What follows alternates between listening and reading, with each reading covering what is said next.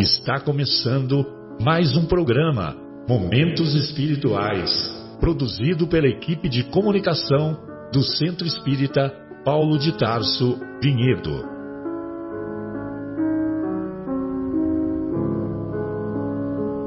Se guardas contigo o estigma do sofrimento, indagando pela solução dos velhos problemas do ser e da dor, se percebes a nuvem que prenuncia a tormenta e o vórtice traiçoeiro das ondas em que navegas, vem conosco. Estudemos a rota de nossa multimilenar romagem no tempo, para sentirmos o calor da flama de nosso próprio espírito a palpitar imorredouro na eternidade e acendendo o lume da esperança. Perceberemos juntos em exaltação de alegria que Deus, o Pai de infinita bondade, nos traçou a divina destinação para além das estrelas.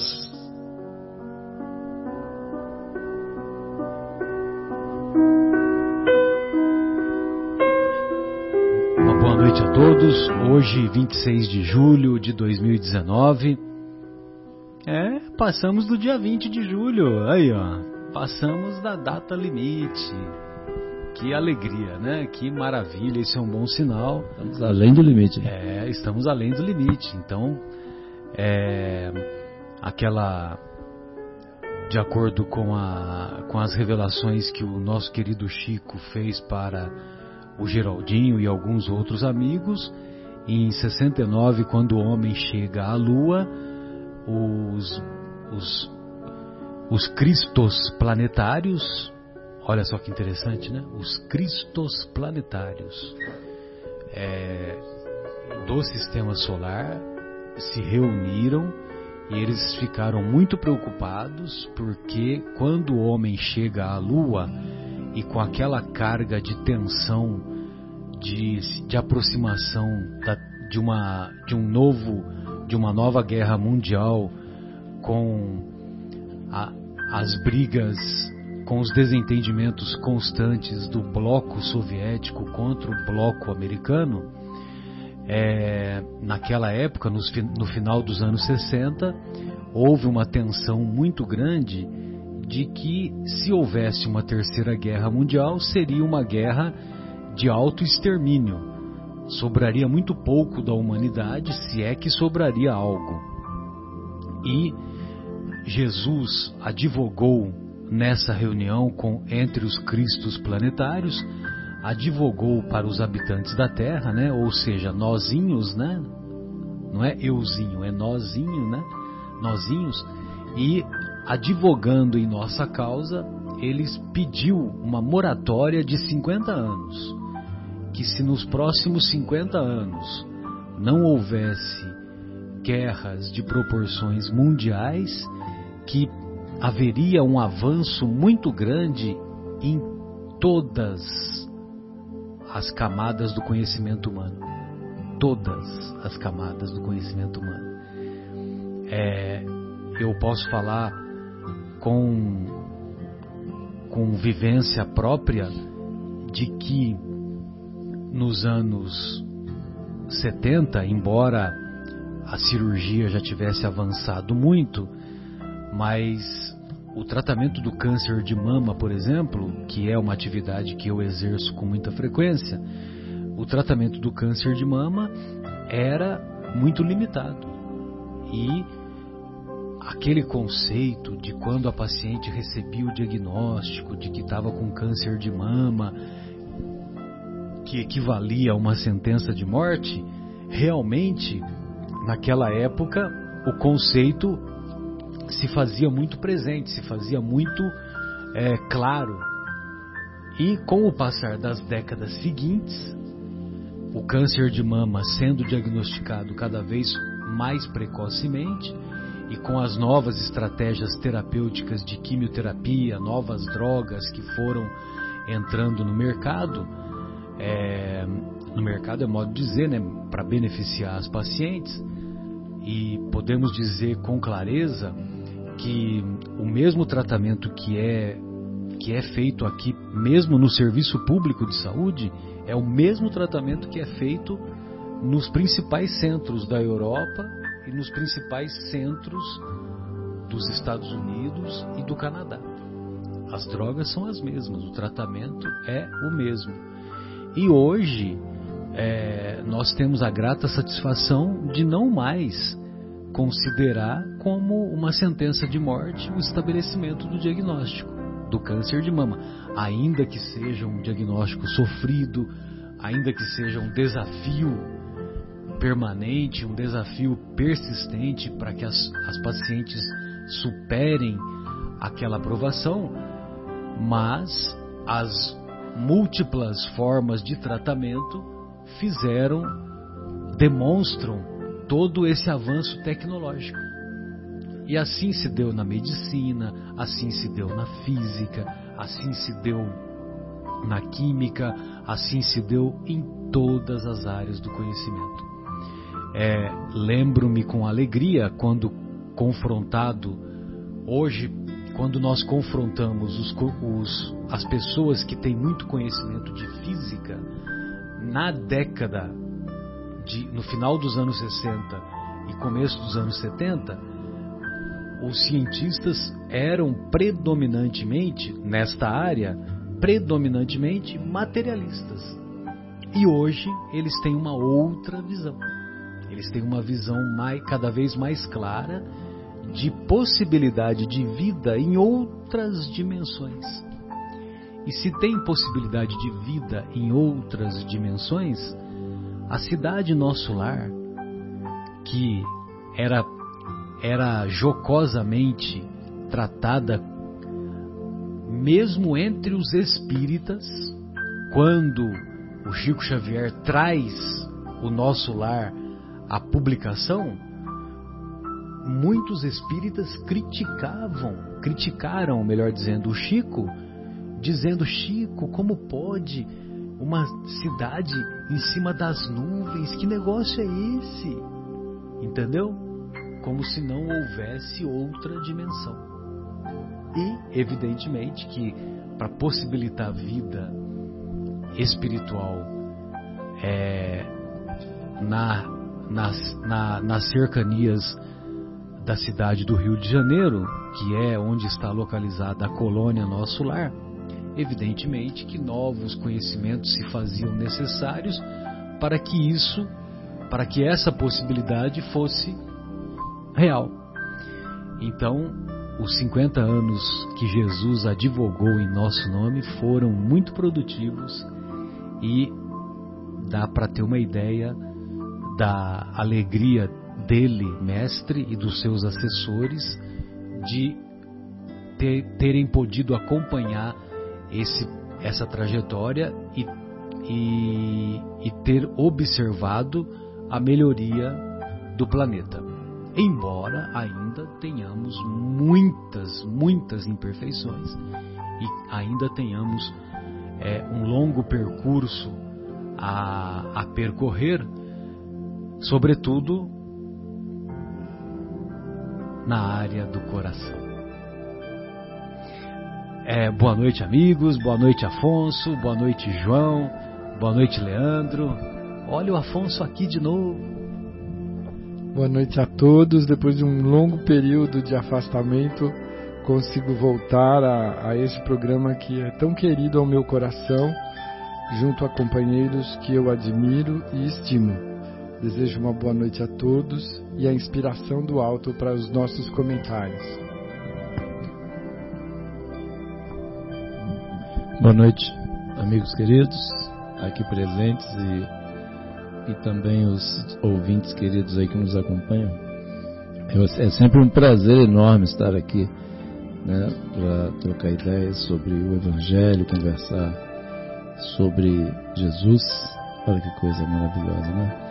e é muito importante para o nosso coração. E o Marcelo tocou num ponto aí importantíssimo, né? Quer dizer, a questão, vários pontos, mas esse ponto final aí, que é o ponto principal que a gente precisa trabalhar, né? Para a gente conseguir se desvincular do homem velho, né? Nós transformarmos naquele homem novo, o homem do futuro, é, quando a gente vai assim for usar mais de uma forma mais intensa o nosso coração para aprendermos a amar, né? Que foi a grande lição que Jesus veio trazer até nós. Então, uma boa noite a todos. Prazer estar aqui com vocês. Boa noite, meus queridos. Muito feliz em estar aqui novamente. Mais feliz ainda com a presença do nosso querido Afonso. Ele voltou, né? Sentindo falta da Fátima. Fátima, um abraço, um beijão, querida. Beijão, Fátima. Esperamos você na próxima, tá bom? E pedindo também. O que você quer dizer com próxima? Na próxima semana. Ah, bom. Ah. Então tá bom, né? Esperamos você na próxima, aqui, próxima dimensão, né? Não é não, próxima, viu, Fatinha? Próxima encarnação. Fatinha, é próxima semana, viu, querida? Exato. 2 de agosto, viu? Fique tranquilo. Vamos deixar bem claro. Estaremos aqui, né? E pedindo, então, a inspiração divina, a, o concurso dos benfeitores espirituais, para que nós possamos aprender um pouquinho mais, debater também sobre os ensinamentos do nosso grande Mestre Jesus. Bem, então hoje nós vamos falar na primeira parte sobre o Evangelho segundo o Espiritismo, em seu capítulo 3, Há muitas moradas na casa de meu pai. E na segunda hora nós estudaremos o capítulo 47 da obra Nosso Lar, capítulo intitulado A Volta dela. Dela quem? Lady Laura, a, vo a Volta de Laura. Que, aliás, já vou adiantando para prepararem os corações porque trata-se de um capítulo belíssimo. Muito bem, o capítulo de hoje da obra do Evangelho segundo o Espiritismo é um capítulo intitulado Há muitas moradas na casa de meu pai, e eu tenho certeza que o trecho que nós vamos ler e que se encontram lá no que se encontra lá no, no Evangelho de João, nas anotações do evangelista João, lá no capítulo 14, é, eu tenho certeza que basta lê-lo e já podemos partir para o estudo do nosso lar, porque não precisa de mais nada. A, as palavras são tão belas, tão poéticas, tão carregadas de um magnetismo tal que elas explicam por si próprias o próprio pensamento do Cristo e, ao mesmo tempo, elas vêm carregadas de desse magnetismo que consola e ao mesmo tempo convence e ao mesmo tempo nos dá a convicção da existência de que a vida não é só esses 70, 80 anos que nós percorremos aqui nessa nessa trajetória no nosso corpício, nesta encarnação. Então diz o Mestre: Não se turbe o vosso coração. Demais, né? Não se turbe o vosso coração. Credes em Deus, crede também em mim. Há muitas moradas na casa de meu pai. Se assim não fosse, eu já vou-lo teria dito. Pois me vou para vos preparar o lugar. Depois que me tenha ido e que vos houver preparado o lugar, voltarei e vos retirarei para mim, a fim de que, onde eu estiver, também vós aí estejais. É muito poético, né? é muito consolador, é muito profundo. Não se turbe o vosso coração. Não, se, não sejamos ansiosos. Há muitas moradas na casa de meu Pai. Fiquem tranquilos, a existência não é feita só desses desafios aí do planeta Terra. Teremos outros desafios, teremos outras oportunidades de progresso. E ainda ele completa: se assim não fosse, eu já vou-lo teria dito. Ele tem autoridade moral para falar isso. Se assim não fosse, ou seja, se não houvesse outras moradas na casa de meu pai? E se tem outras moradas, a morada é para quê? É para vida. Certo ou não? A morada é para outras, porque temos outras vidas nessas moradas. É, a morada é para morar. Exatamente. Né? Para viver. Exatamente. É, como é que a gente vai ficar? É, Se a hospedaria é, é grande, por que, que a hospedaria é grande? A hospedaria é grande porque tem muitos habitantes na é, hospedaria. É verdade. É muito esclarecedor, né? Essa passagem é muito é, além de poética, né? Como você falou, assim, é. totalmente. É muito emocionante até ouvir sempre. Né? Cada vez que a gente ouve, é, é, a gente se emociona. Muito profundo. E aí depois ele diz: Depois que me tenha ido e que vos houver preparado o lugar, ele se refere à encarnação dele. Todos sabemos que Jesus foi o único Espírito que teve uma encarnação. Nós tivemos reencarnações reencarnações, voltar a entrar na carne várias vezes aqui no planetinha Terra. Só aqui no planeta Terra. Então o termo reencarnação vale para todos nós. Todos nós que moramos aqui na América, na, no continente americano, todos nós que moramos na África, nos demais continentes. Agora, aquele cidadão que veio há dois mil anos, ele veio uma vez só. Veio uma vez só aqui no planeta Terra. Por quê? Porque quando o planetinha Terra foi, foi formado há 5 bilhões de anos, ele já era o governador. Então, Jesus está na nossa frente há pelo menos 5 bilhões de anos. Não é isso? É uma diferença assim absurda. 5 bilhões de anos. E mesmo considerando é, João, Leandro, Afonso, amigos, mesmo considerando que nós tenhamos é, sido exilados de capela, e eu acho que nós somos exilados de capela. Nós aqui que temos é, que temos ascendência lá do Mediterrâneo, que temos ascendência lá do, do mesmo do Oriente Médio, nós somos de origem ariana e os arianos ainda não completaram a sua evolução no planetinha.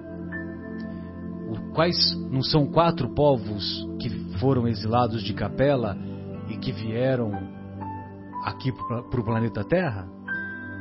Milhões de espíritos é, foram transferidos de Capela aqui para o planeta Terra. E quando eles foram transferidos, o próprio Jesus, porque Jesus já era, Jesus é governador, olha como é que as coisas se encaixam. Jesus é governador planetário de cinco orbes. Um orbe primitivo, um orbe de provas e expiações, que é o nosso planeta Terra, um orbe em regeneração, um orbe considerado como mundo feliz, que provavelmente é capela hoje, é capela hoje, e um quinto, um quinto orbe que é um planeta é, morada celestial. Então, o governador planetário ele tem pelo menos cinco planetas que ele que ele faz a gestão. Né? O Haroldo uma vez falou numa palestra que eu achei o máximo, né? Você já fez gestão de planetas? Jesus já fez essa gestão de planetas antes do planeta Terra ser formado. Então ele sabe gerir a evolução planetária.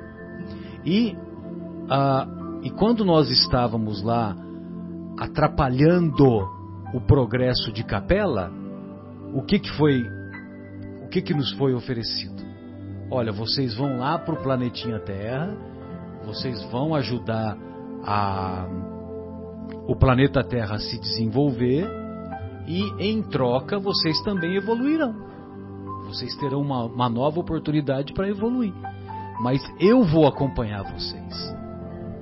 É por isso, Afonso, João, Leandro, amigos, que eu até tive a oportunidade de dizer outro dia que nós que somos moradores do planeta Terra, eu tenho certeza absoluta que mesmo, olha só, hein, parece uma heresia, mesmo aqueles que nunca ouviram falar de Jesus, eu tenho certeza que todos nunca ouviram falar de Jesus nessa existência, né? Porque, porque por exemplo, você pega lá um cara que mora lá num, num cantão da China, a, a, a, formação dele é completamente diferente da nossa, né?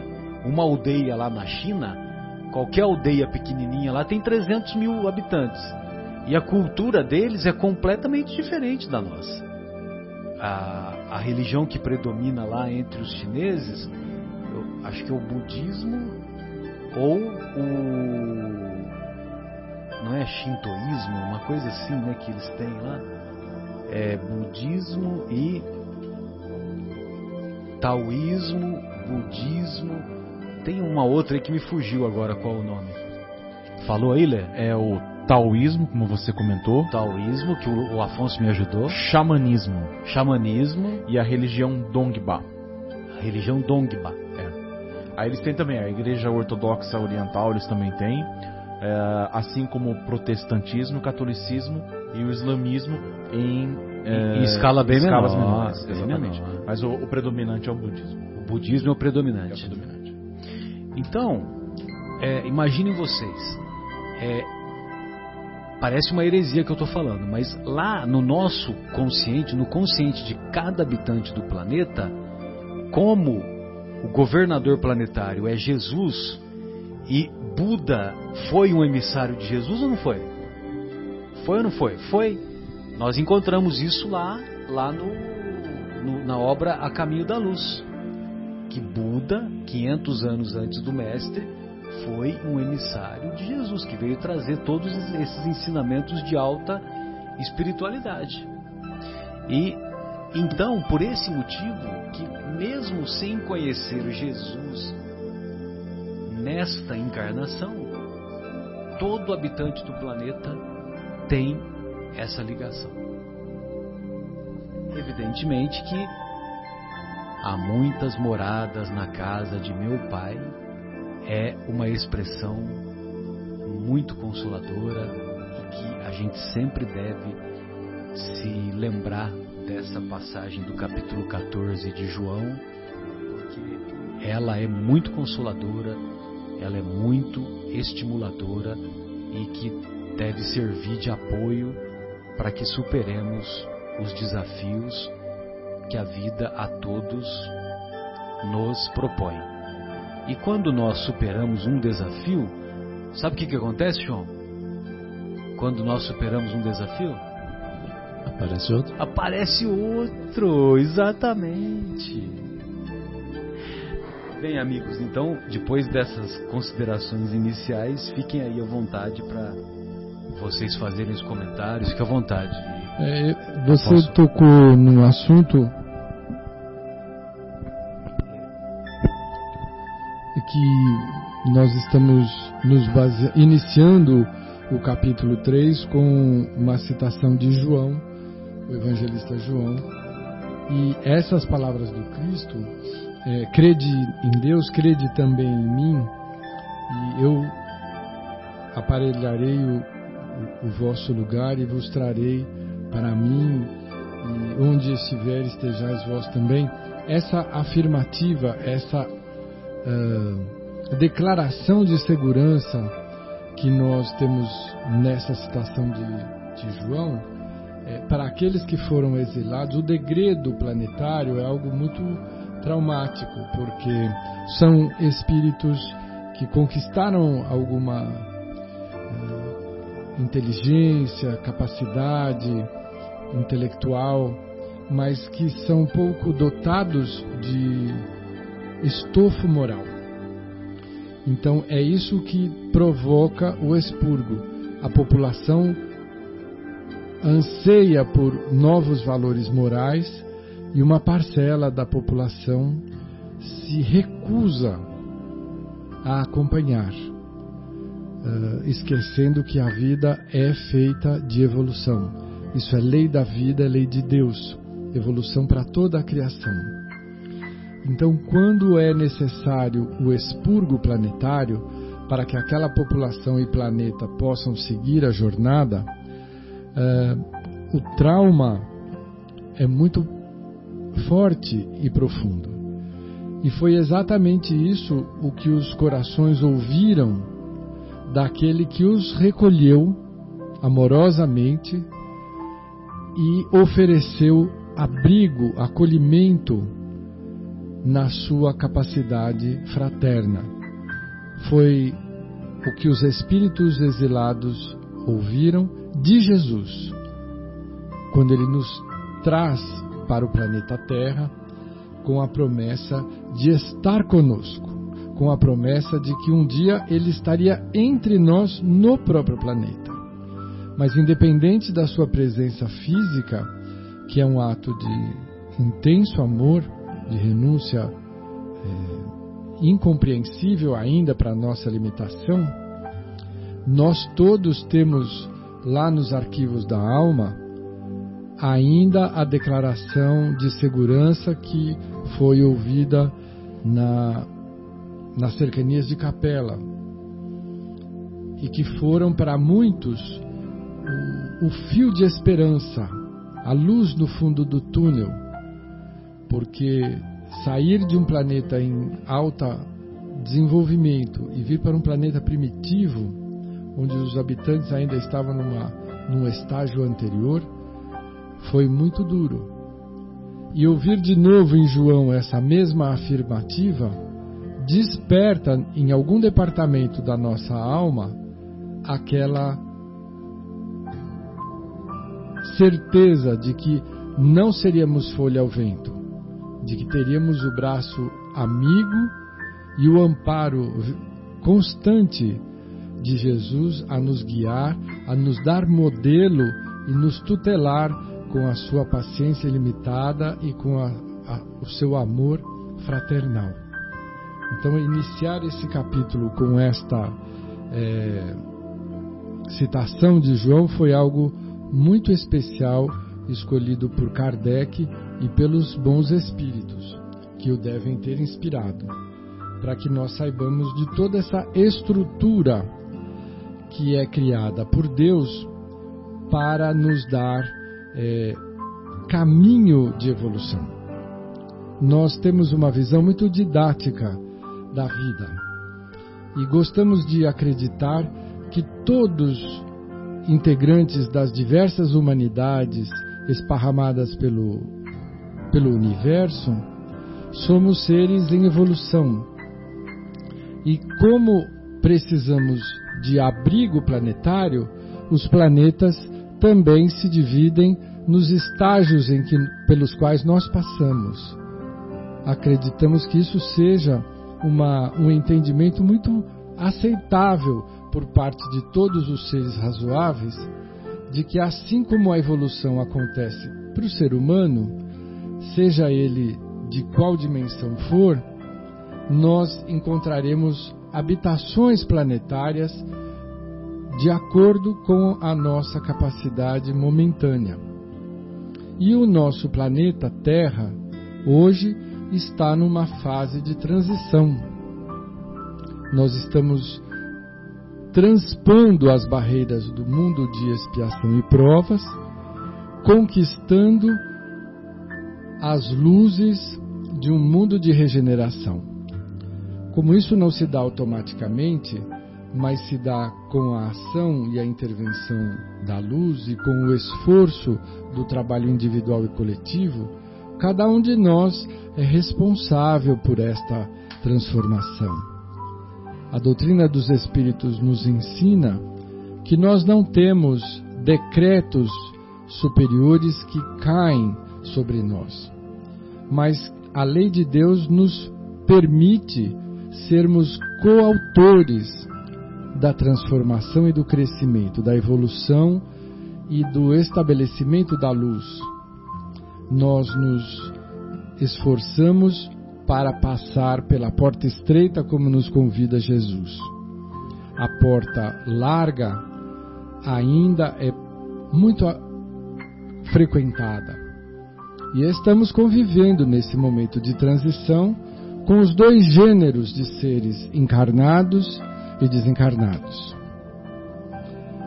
Os que escolheram servir a causa do bem e da luz, amando ao próximo como a si mesmo e a Deus acima de tudo, como convivemos ombro a ombro, no mesmo momento, na mesma dimensão, com seres que ainda estão num processo de ilusão muito profundo, achando que a felicidade se resume à satisfação dos prazeres materiais, que nós já conseguimos entender que são muito transitórios, são muito fugazes, passam muito rápido e que não têm outro objetivo senão a de servir de gatilho para os nossos processos de crescimento e evolução. E não podemos nos deixar encantar por eles e estacionar, limitando a nossa capacidade que vai muito além da dimensão material. Mas ainda é uma grande e expressiva quantidade que a misericórdia não impede, convida constantemente, estimula, exorta, oferece modelo, mas aguarda a transformação. Sem transformação não há crescimento. Querer viver todos os dias da mesma maneira é desperdiçar a oportunidade que nos foi dada com a reencarnação. Cada dia traz, no amanhecer das primeiras horas, no aparecimento do astro-sol, a oportunidade de refazermos a nossa rotina, de revermos os nossos hábitos, de mudar os nossos impulsos, de educar a nossa alma para a lei que rege todo o universo, que é a lei de amor. Aqueles que por esta estreita porta se determinam a passar, já fazem parte do novo grupo que permanecerá no planeta em bases fraternas, que nós vemos todos os dias se solidificando em todos os departamentos do nosso planeta. E aqueles que preferem se anestesiar um processo de ilusão, em determinado momento esgotarão a, o estoque de oportunidades da misericórdia, que é finito, para auxiliar processos mais difíceis, mais embrionários, ainda de uma forma fraterna, mas com o custo pessoal muito elevado, como aconteceu com os exilados de Capela. Esperemos que tenhamos condições todos os dias de nos lembrar da necessidade de aproveitar a oportunidade que hoje é oferecida à luz do dia. A sombra e a luz nos estende muitas possibilidades. Que sejamos hábeis em reconhecer aquilo que melhor nos atende, como Paulo nos recomendou, tudo posso, porque hoje tudo está acessível pelos nossos processos de comunicação. Nós vemos situações bizarras porque o momento é de convivência com situações muito diversas. Mas que nós sejamos hábeis em reconhecer que nem tudo nos convém. E assimilar e adotar a postura de disciplina interior e de iluminação da nossa sombra interior para que, como João comentava, o homem novo surja do homem velho. Não é possível haver é, luz sem que conheçamos a sombra. Já passamos por esses processos, agora precisamos construir um novo momento planetário com a transformação interior de cada um de nós. Sejamos a transformação que desejamos ver no nosso próximo. Uma boa noite a todos, até a próxima semana, até mais. Obrigado, viu, Afonso? Muito inspiradora a sua exposição. Pois não, João, gostaria de ouvir. Então, meus queridos, é, é isso que o, Afonso estava dizendo. Assim, quer dizer, se a gente não muda né, os, os ingredientes da sopa, a sopa vai ser a mesma, né, Leandro? A gente continua fazendo as mesmas coisas, tal, não muda, não se modifica, não busca um novo formato, um novo ingrediente, né? O resultado vai ser absolutamente o mesmo. E aí, aquele engano, né, que muitas vezes acontece, né, que a gente acha que é natural, né? Todos nós convivemos com essa, esse dilema, vamos chamar assim, porque o magnetismo, né, das coisas materiais muitas é muito forte, né? Quer dizer, com toda essa tecnologia, como o Marcelo está dizendo aqui, com esses novos tempos, tantas coisas novas chegam e nos atraem. Se a gente não tiver é, atento sobre o que, que realmente importa, né? O que que nós o que, que nós efetivamente viemos fazer aqui, por que nós encarnamos, a gente acaba se perdendo nas coisas materiais, que têm um magnetismo forte e que são importantes, mas são só instrumentos né, para a nossa evolução. Isso que a gente tem que entender. E aí, a hora que a gente coloca as coisas materiais como mais importantes, né, as coisas mais importantes da nossa vida, aí complica. Né? Como eu vi, essa semana eu vi uma coisa engraçada, já tinha ouvido, mas é engraçado. É assim, caixão não tem gaveta. é verdade. Eu achei, eu vou de. Vai fazer o que com a gaveta? Pois, pois é. Quer dizer, mas, Essa história é boa. É, igual aquelas coisas lá, né, do pessoal lá das pirâmides lá do Egito, enchia de ouro lá tal. Aí é vem aquela pergunta assim, pra que mesmo? Porque... Cara pálida, pra que, que você é, vai fazer é, com isso, cara pra pálida? Pra que cara pálida? Pra que Juriti, né? Então, assim, é, é uma... É um... E, e, e, aquelas pessoas eram sábios, né? Quer dizer, aqueles reis lá, sábios, pessoas preparadas que vieram lá de Capela, inclusive, como foi comentado, citado lá no livro, né? Quem não leu dos nossos queridos ouvintes lá, A Caminho da Luz, por favor. Ah, impressionante. É imperdível, imperdível, um livro imperdível. Super importante de história geral. Eu adoro história. Então tem o Brasil, Coração do Mundo, Pátria do Evangelho como história do Brasil, né? E o A Caminho da Luz como história geral. História geral, enfim. Mas aí, quer dizer, é, é, a gente precisa tomar cuidado, igual o Afonso estava comentando. Se a gente não muda esses ingredientes e a gente fica, assim, vamos dizer, é, vinculado a essa questão né, das coisas materiais, que são importantes, né, mas a gente não pode viver pra, em função do último modelo de celular, do, né, de um carro mais bonito, de uma casa. Não é isso que a gente vem fazer aqui nesse negócio. Né? E aí eu separei uma lição aqui, né, Marcelo? Até a gente estava até alinhado aqui.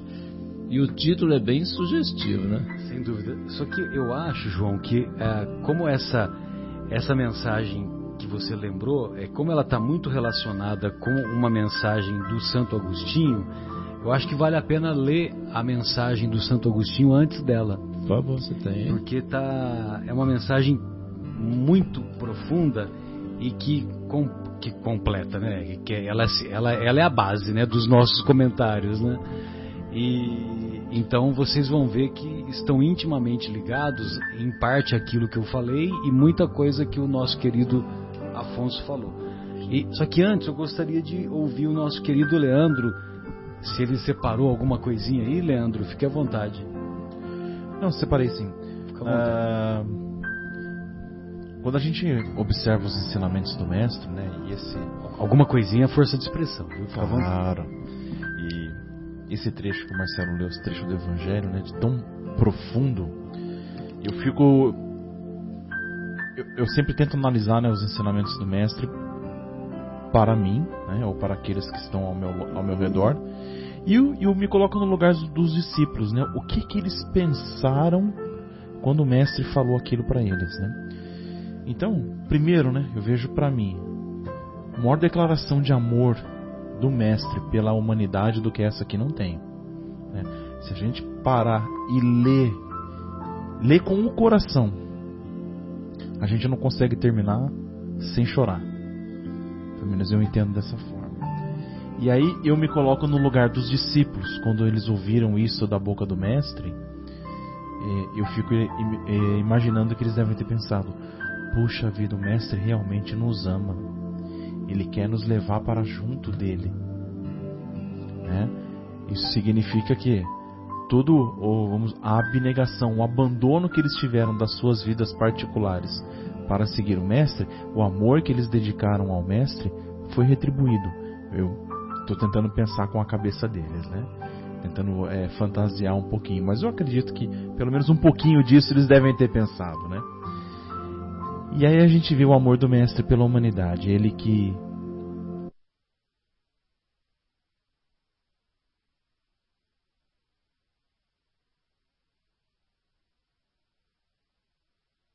lá no planetinha azul, no planetinha Terra, e vou seguir firme com vocês na sua caminhada.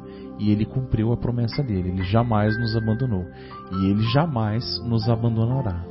Né? Que depois de nós, é, certamente, é, quando nós estivermos em condições de seguirmos para a Capela ou para algum outro planeta mais evoluído, certamente outros virão habitar o planeta Terra e também serão aparados pelo Mestre Jesus. Né? Então, é realmente.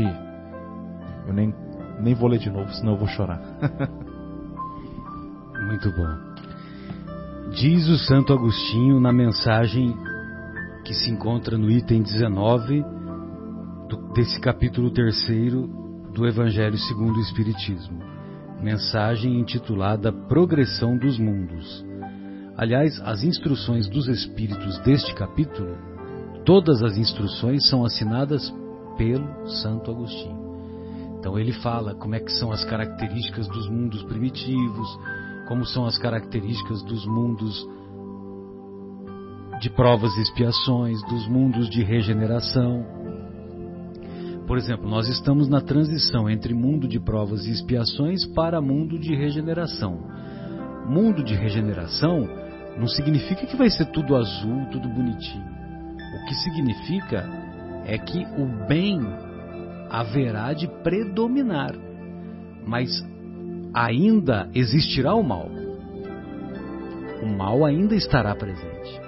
Evidentemente que o bem será em, é, será a maioria, então vai ser mais fácil de suplantar essa fase. E aí então o nosso querido Santo Agostinho ele explica tudo isso. Vale a pena aos estimados ouvintes esse convite de estudar todas essas mensagens. E a última, ele diz assim: o progresso é lei da natureza.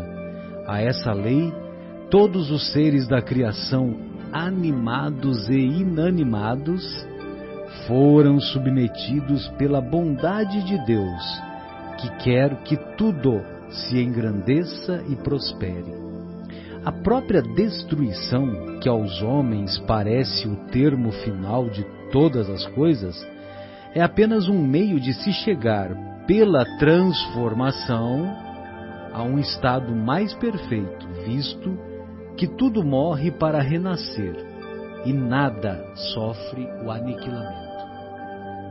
A semente ela é enterrada na terra, ela morre, só que ela faz crescer esta planta, aquela planta, as mais variadas. Ao mesmo tempo em que, ao mesmo tempo que todos os seres vivos progridem moralmente, progridem materialmente os mundos em que eles habitam. Quem pudesse acompanhar um mundo em suas diferentes fases, desde o instante em que se aglomeraram os primeiros átomos destinados a constituí-lo, vê-lo-ia a percorrer uma escala incessantemente progressiva, mas de degraus imperceptíveis para cada geração, e a oferecer aos seus habitantes uma morada cada vez mais agradável, à medida que eles próprios avançam na senda do progresso. Não é isso que nós temos visto? Ah, mas ainda existe muita maldade. Sim, existe muita maldade, mas se nós formos avaliar, existe muito mais manifestações do amor do que manifestações do mal. É que como o mal faz escândalo e ainda da Ibope, infelizmente, as mídias tradicionais, elas fazem questão de ficar falando sobre o mal. Agora, ninguém fala as coisas relativas ao bem. O que interessa o Jornal Nacional falar que uma creche, mil crianças foram assistidas por voluntários. Ou centenas de idosos foram assistidos por voluntários. Isso vai dar audiência? Não vai dar audiência. Agora, se você pega um estuprador que vai lá e faz, comete estupros em série, aí você começa a ler o primeiro caso. Você não consegue chegar na metade da descrição do primeiro porque você já perde o fôlego, né? De tanta insanidade. E isso é veiculado, vamos dizer assim, a mancheias. Intensivamente. Né? Intensivamente. Marcham assim os mundos paralelamente o progresso do homem, o dos animais, seus auxiliares, o dos vegetais e o da habitação, porquanto nada em a natureza permanece estacionário. Quão grandiosa é essa ideia e digna da majestade do Criador! Quanto, ao contrário, é mesquinha e indigna do seu poder aquela ideia que concentra a sua solicitude e a sua providência no imperceptível grão de areia que é a terra e restringe a humanidade aos poucos homens que a habitam. Ou seja, se fosse se houvesse vida apenas no nosso planeta, que visão é essa da, de Deus, né? Então, para que que fez todos esses essas esses milhões ou bilhões de galáxias, né? De galáxias, né? Ontem eu ainda vi que foram descobertas mais 300 mil galáxias. Galáxias. E a nossa galáxia é uma só e fica lá meio escanteada lá, né, meio num cantinho. Por isso que eles falam imperceptível grão de areia. O Santo Agostinho fala. Segundo aquela lei, este mundo esteve material e moralmente num estado inferior ao que hoje se acha, e se alçará, sob esse duplo aspecto, a um grau mais elevado. Ele há chegado a um dos seus períodos de transformação, em que, de orbe expiatório, mudar-se-á em planeta de regeneração, onde os homens serão ditosos, onde os homens serão felizes, porque nele imperará a lei de Deus. Olha o reino de Deus aí chegando.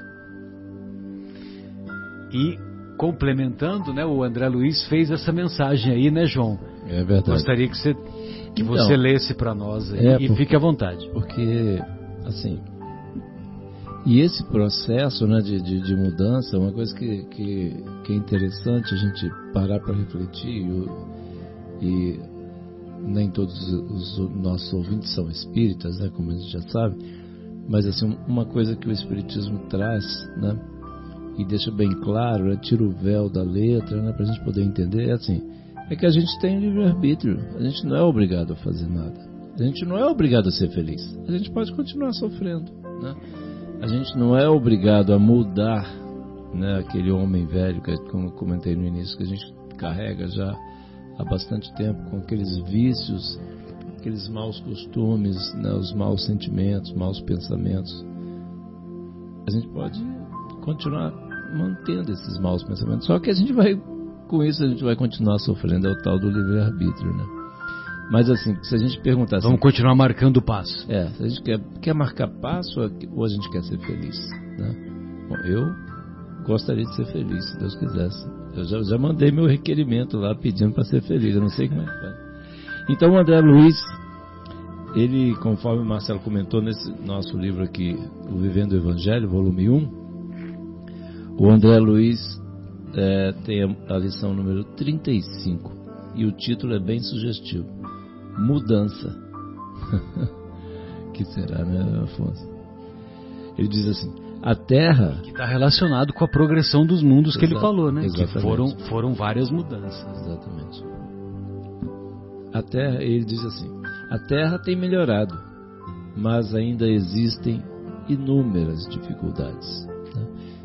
Assim, a gente tem, e efetivamente a gente tem melhorado, como o Marcelo comentou, né? mas a gente precisa tomar essa, essa decisão política, vamos chamar assim, tomar essa decisão política de fazer, da gente mudar, da gente ir em frente, se, se modificar, modificar o nosso coração, o nosso desejo e trabalhar pelo bem do próximo, né? que a gente tem muito sofrimento muito próximo a nós. Né? Se nós já vamos dizer diminuímos o nosso grau de, de sofrimento, mas sempre tem, é só a gente olhar do lado que, que tem muito sofrimento ali esperando a nossa ajuda. Ele diz assim: estuda-se o terremoto, mas existe a violência. Né? Combate-se a enchente, mas existe o orgulho. Né? Então você vê, é sensacional, é impressionante, porque assim. É. E, não, é, e o orgulho, né, que assim, é uma das grandes chagas aí da humanidade. Né? Prevê-se o temporal, mas existe a cólera. Então, houve avanço na meteorologia, né? Prevê-se o temporal. Só que a cólera A cólera, a, a cólera a gente deixa es- explodir é o temporal o interno. temporal interno, a gente deixa ele sair, apesar da, né, isso Sensacional, né? Esse André Luiz é sem, sem, sem a meteorologia prever. né? Controla-se o raio, mas existe a agressão. Olha a similaridade também, né? Controla-se o raio, tem os para-raios, aquelas coisas, as proteções, né? Mas a agressão, a gente ainda continua É, quando praticando. quando é, falamos comentários infelizes a respeito de- deste ou daquele, na presença ou na ausência deste ou daquele, é como se fosse um raio que, está, estive- estive- Exatamente. que estaríamos emitindo. É Né? verdade. Olha essa aqui. Aproveita-se o deserto, mas existe o egoísmo. Sensacional. Não é, né? O egoísmo é, é o deserto de virtudes. É a figura, né? O, o deserto e a Des- simbologia, é, né? Faz sim. uma analogia belíssima. É o deserto da caridade, né? Que é o egoísmo. Tristeza, né? Drena, olha essa, né? Drena-se o pântano, mas existe a corrupção. Puxa vida, sensacional. Né? Que imagem forte dele, né? É, você vê, o, o- aquela, o, o nosso querido Walt Disney, ele, ele, ele construiu aquele conglomerado lá dos. Como é que chama aquela região lá? Dos parques temáticos tal. Lá na Flórida, né? E o que, que era a Flórida? Era um grande pântano. Um pântano. Era um grande Enorme, pântano. né? E, e aí e ele transformou aquele pântano numa numa praticamente numa beleza, uma das belezas, Uma um dos lugares mais procurados próspera, do é planeta. verdade, é verdade. Mas drena-se o pântano, só que existe a corrupção. É verdade. E aí ele continua assim: pesquisa-se o vulcão, mas existe o crime. Olha que forte, Impressionante. né? Isso aí sem comentários, né, Marcelo? É muito, muito triste. Tem mais. E ele continua assim: estamos acabando, vamos lá. Alivia-se a miséria, mas existe o desprezo. Olha que coisa, né? Ao, ao mesmo tempo que alivia-se a miséria, existe o desprezo, que é um Nós não somos capazes de, de tirar o desprezo, né? É, mesmo, mesmo mesmo combatendo a miséria. Ainda existe desprezo. E essa outra aqui, cura-se a doença, mas existe o abuso, né? Não é? Então são, são coisas assim que tão, são fazem parte do nosso dia a dia, não é verdade? Assim, a gente, e a gente precisa buscar essa solução, igual o Afonso está falando. Estava falando, né? Assim, para a gente mudar para esse novo mundo, para essa nova situação, a gente tem que buscar efetivamente essa alteração. Se a gente não mudar os ingredientes dessa sopa, não muda, vai permanecer. Né? É, E o aí ele- paciente hipertenso, paciente diabético, né? Então, quer dizer, existe a doença. Con- Controla-se ou cura-se a doença. É, o diabetes, logo, logo, os pesquisadores estão cada vez mais próximos da cura. É, cada vez mais medicações melhores têm surgido e têm sido eficientes.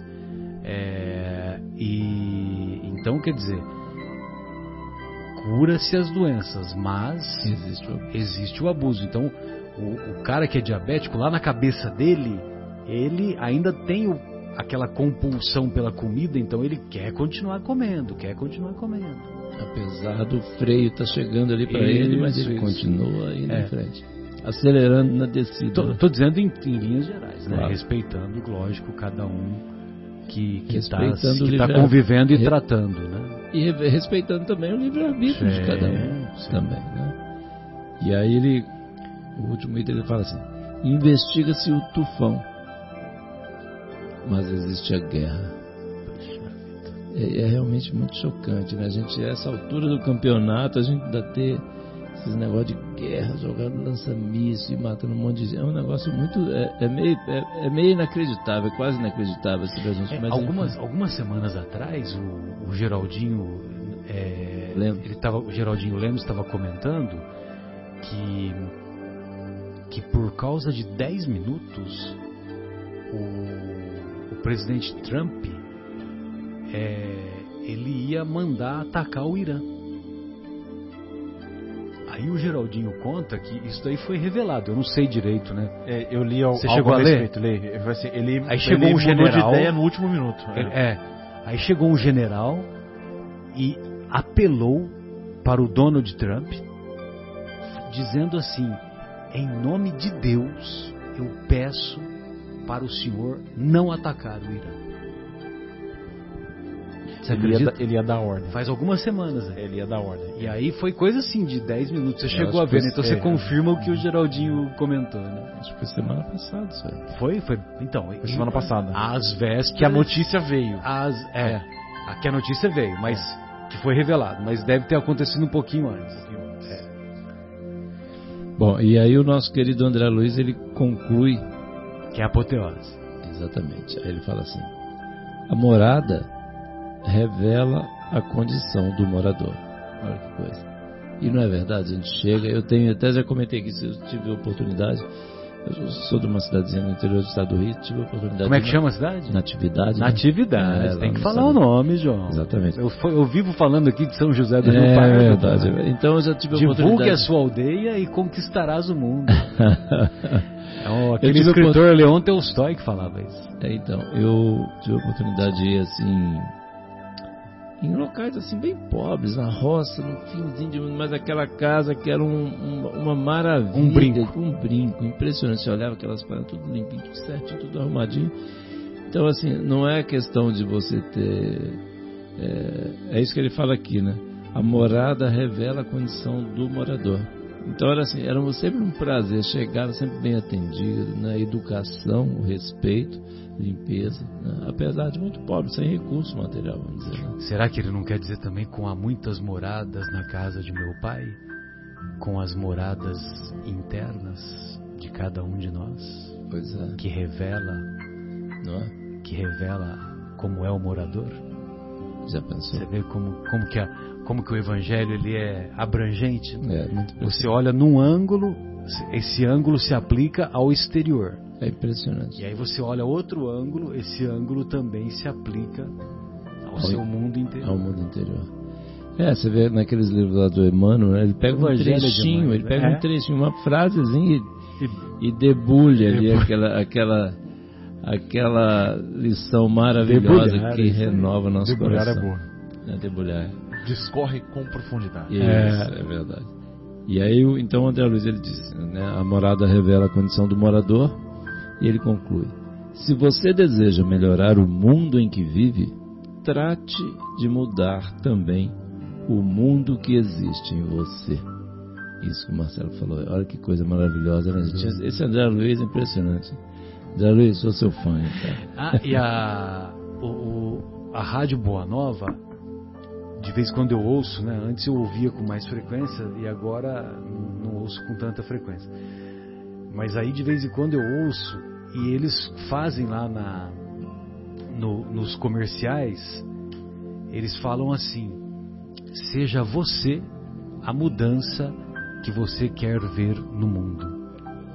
né? Bacana isso.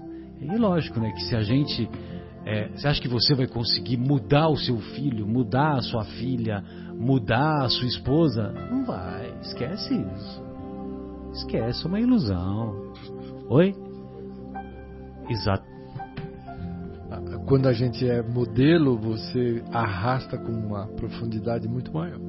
Exatamente. Exatamente. Porque aí o exemplo arrasta. Exatamente. Mas a gente pode fazer isso, Afonso e amigos, nós podemos fazer isso silenciosamente. Silenciosamente, através do nosso comportamento, sem impor atitudes, sem naturalmente. Sem banda de música, sem, sem muito exato. comentário.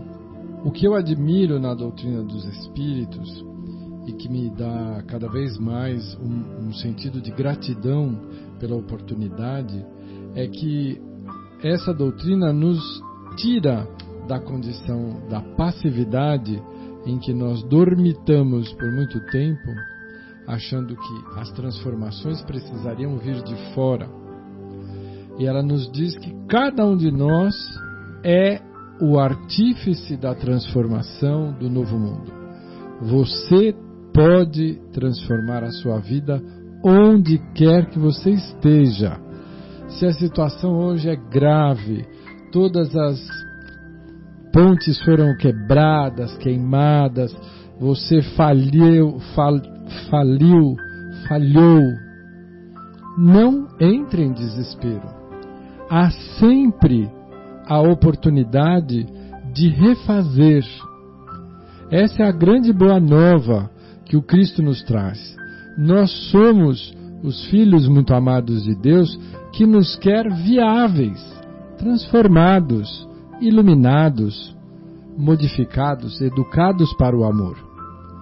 Nenhum de nós está esquecido.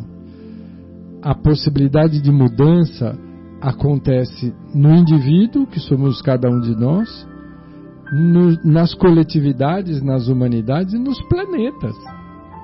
Então, a, por toda a parte onde você lançar o seu olhar ou o seu pensamento, haverá processos de evolução, de transformação. Nós fazemos parte desse processo.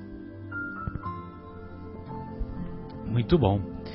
Bem, então com, com essa é, explicação aqui do nosso querido Afonso, nós encerramos essa, esse primeiro bloco, que foi acreditamos que, que foi muito instrutivo, muito inspirador. E vamos fazer a nossa pausa musical e retornamos em seguida com o capítulo 47 da obra Nosso Lar, A Volta dela, Laura.